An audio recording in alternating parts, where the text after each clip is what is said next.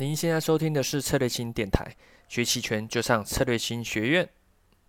Hello，大家好，我是洪婷。那我们这期音频很高兴邀请到了恒怡投资的衍生品总监沈发鹏沈老师。哎，发鹏你好。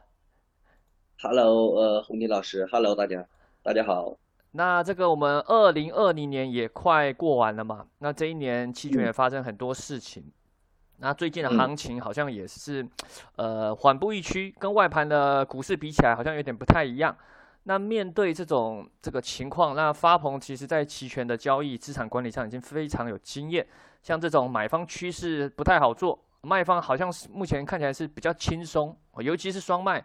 哦，那面对目前这种局势的话，你这边是有什么样的看法呢？我其实我的看法就是。就是简短的一句话，就周期有轮回。你想嘛，买方今年其实过得算是很不错了。今年从那个过年之后的这个新冠发生，二月二月三号到三月份，包括到那个七月份，特别是这一轮之前七月六号波动率大涨到了三十几之后，七月份以后，我们看其实隐含波动率就不是特别的跌的不是特别的干脆。这个和过往我的卖方经验也都不一样啊，所以我觉得哈。嗯，最近这段时间行情是属于，呃，进三步退两步这种比较缓缓步震荡的这个情况下呢，大家又觉得没有什么极端风险，因为好像疫苗也出来了嘛，嗯，各个各种东西，各种这个极限的黑天鹅好像都是考虑不到了。然后特朗普也不是，呃，在这个拜登的这个冲击之下，也是呃有了下台的这个这个预期嘛。所以我觉得在这种基础之上。呃，现在就是周期有轮回，正好就轮到了卖方的这个结构、结构和节奏上，所以我觉得看法倒没有特别的这个新奇，就是呃跟着目前整个行情的这个预期，大家可能预期后面没有什么太大的波动，就这个而已。就是风水轮流转，也该这个对又换卖方这个可以稳定收钱的日子了。呃，对，应该是这这段时间卖方应该算是稳定收钱的。而且比起来，好像五零。的这个隐含波应该也要回归，因为之前都是五零会比三百低嘛。那前阵子是比较高，那现在是否它也要回归回来？呃，比三百低的情况了？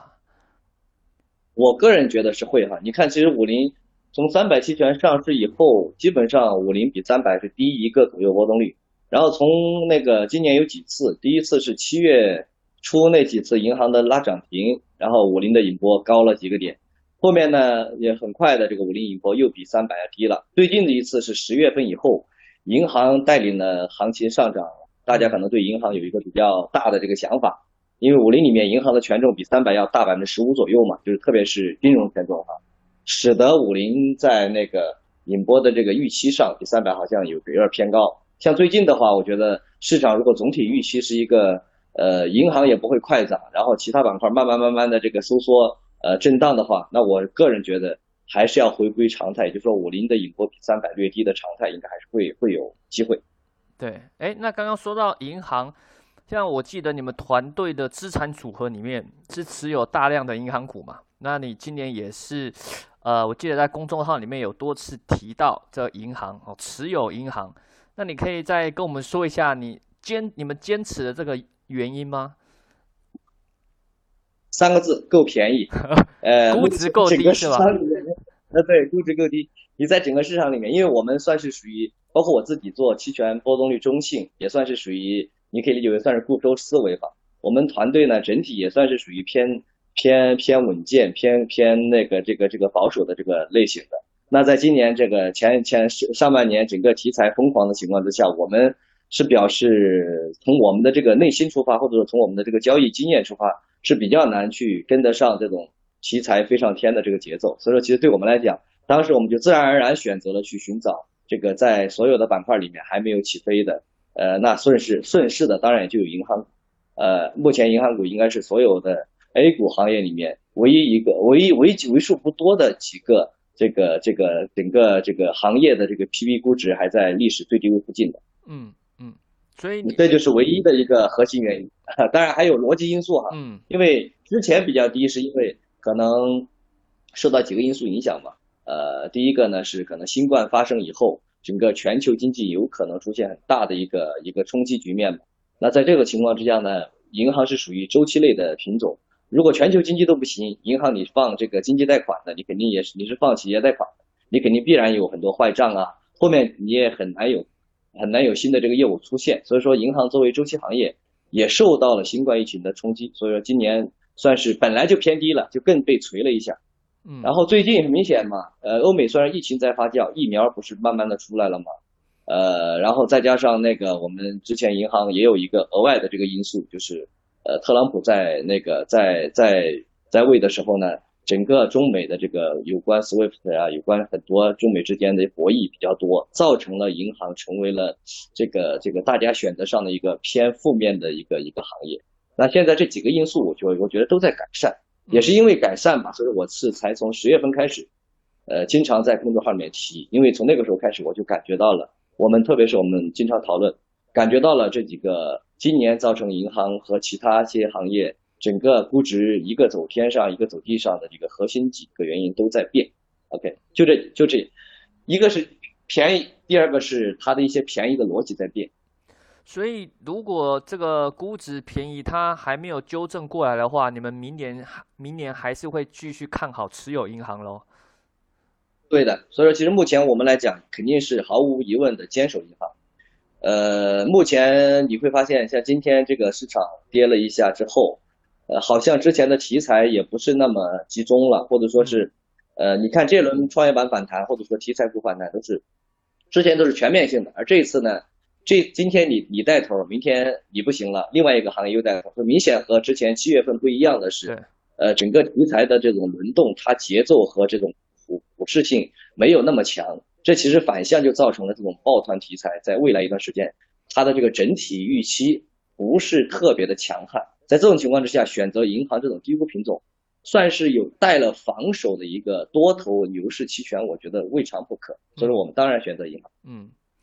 那呃，因为你在团队里面是主要负责期权嘛，那你用了期权的一些中性策略去去做搭配，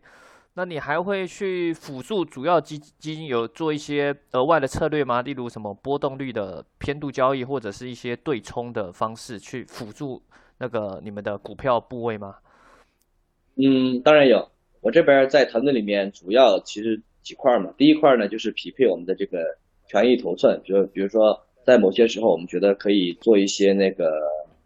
收益增强，就是收益增强还可以量大一些。然后有些时候呢，可能要做一些这个呃叫做叫做黑天鹅的防护，这是一块嘛，就是关于我们这个权益头寸的这个增强和保险。嗯，另外一块呢，就是我本身的这个主业了，那就是关于期权的中性交易，这里面就包含了偏卖的波卖波动率交易，或者说是波动率套利以及偏度交易这些。我觉得这个是属于做中性波动率交易。呃，应该是必做的一些东西吧，而且特别在未来一段时间，我预期隐盘波动率不会特别的高的话，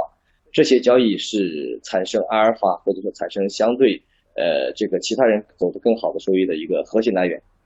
那你在做像这段期间做，你会不会觉得波动率套利是机会比较多吗？因为有时候这个一涨起来，虚值尤其是认购容易就就就涨起来了。你你有发现到最近其实有机会会比较多吗？呃，最近我觉得波动率套利里面相对呃相对这个这个这个呃比较多的还有还还算是偏度啊，包括那个波动率的这个这个短期回归，或者说当下月的这个波动率差的回归，嗯，还有。但是我觉得最近有一个更我做的比较多的哈，就是就是最近这段时间就是关于这个深贴水它带来的这个波动率呃之波动率差之间的这个波动，也就是说在波动率的这个常规的跨越差里面。呃，最近这这两三个月，特别是最近这两个月吧，受了很大的升贴水结构变化的影响。所以其实这里面我觉得，呃，最近这两个月还蛮好的，是在升贴水结构上，它衍生影响了波动率的这个这个差价结构，使得我做了这些交易，还蛮不错的。嗯嗯，不过升贴水好像已经从前阵子的贴水，最近又转到深水，那这个是不是又要再回归回贴水了？现在看到现在这种行情。呃，这个就要看怎么看了。其实这段时间我觉得最就是最容易预期的，也就是我之前其实也也也在公众号里面都写到了，因为之前题材疯狂单边上涨嘛，现在呢它不会单边涨了之后呢，这种贴水造成的这个原因，从我们之前团队的交流来讲，很有可能是有一些人去买一堆白马题材，加上这边去做空一些这个衍生品去去防护嘛。嗯，但最近这个题材跑的没有那么快了之后呢，这种防护的必要性就小，使得这个贴水很明显转成深水。但是目前我觉得你要回答这个问题，那就是回到前面的，如果我们之前那个论证，也就是说，呃，题材或和这种抱团的这个这个这个白马品种会持续强于指数，才有可能造成因为对冲造成的这种贴水持续扩大或者存在。那现在来看的话，我觉着好像不是特别具备，因为题材从这两天来看，涨了几天，回调几天之后，今天明显又特别能够聚力了。嗯，所以我个人觉得，呃，这个结构啊，应该会已经已经算是回归到了这个二零一九年之前的这个常规深水结构了。嗯嗯，我觉得应该不太会变了。嗯嗯，哎，那这样已经做了差不多，这个二零二零年也快结束了。你个人认为今年的收益是如何？是算满意的吗？哎呀，今年我的收益不是特别的满意，因为呃不如去年，然后呢再加上回撤也比去年要要要要其实要大不少。到目前为止，我可能才做了十个点不到的收益吧。嗯，然后